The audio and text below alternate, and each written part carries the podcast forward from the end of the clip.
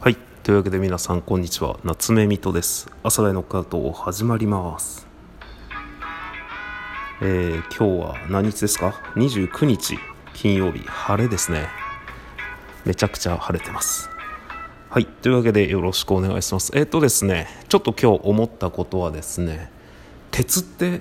すごいなって、まあ、鉄ってすごいなっていうか、まあ、なんか鉄で囲まれた部屋に行くとね電波が届きにくくなるとかっていうのをよく聞くんですけど、まあ、ちょっとね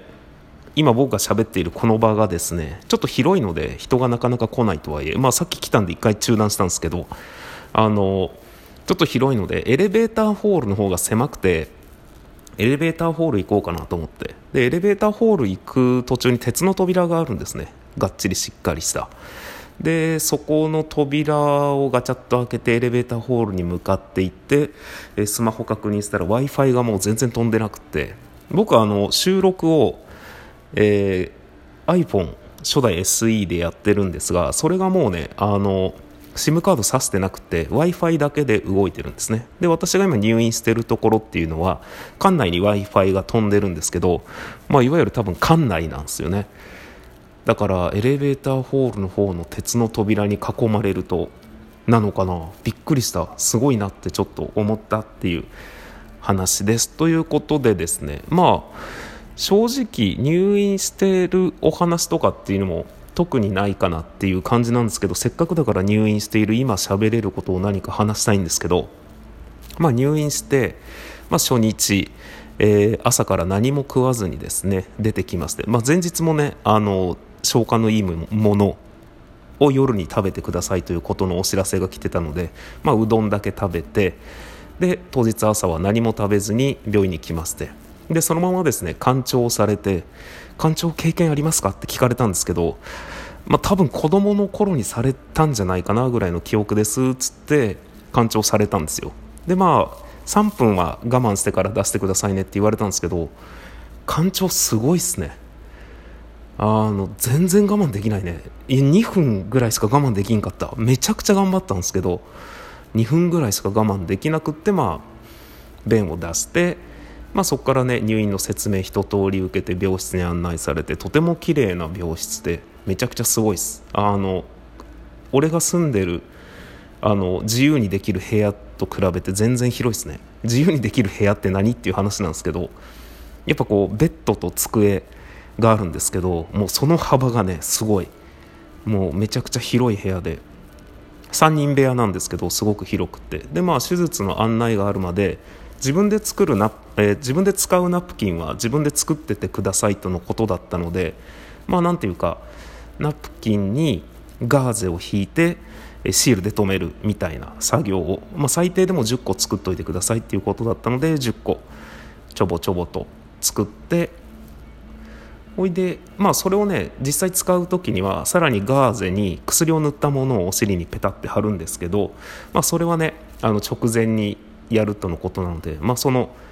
なんだろう薬塗らない部分だけ自分で自作するっていうことだったので内職しててでまあもうあとはもうほんとぼーっとしてましたね。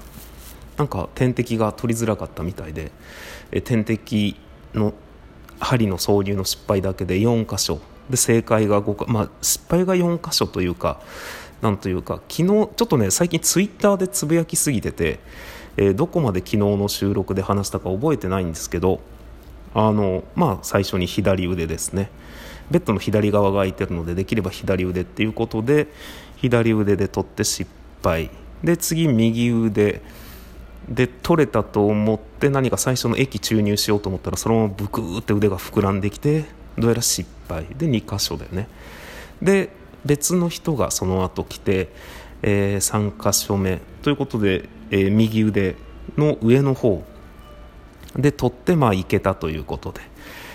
でまあそのままね、えー、手術が何人かいらっしゃるみたいなので手術の順番時間分かり次第来ますっていうことでぼんやりしてて手術の時間になって、えー、手術開始。で手術開始の前にまず点滴入れるらしくて、え、点滴をそのね、え、新たに取った3箇所目の右腕に、え、入れたところその腕がどんどん膨らんできてどうやら失敗してるらしいと。ということで急遽ねあの左手の甲手の甲はなんか取りやすいらしくてえ、で左手の甲に、え注射されてそこで点滴を入れるとであとはあれですね腰に麻酔してっていう。でそのまま手術ですね。あのねひらがなの「へ」みたいな字になって、まあ正確まあ、最初はね普通のベッドなんですけどあのそのままちょっと腰が上がって足が下ろされてっていう感じのベッドですね。でそのまま足がバーって開かれる感じです。でお尻触られてどうって。で触覚はあるけど、えー、痛みはないみたいな。でちょっと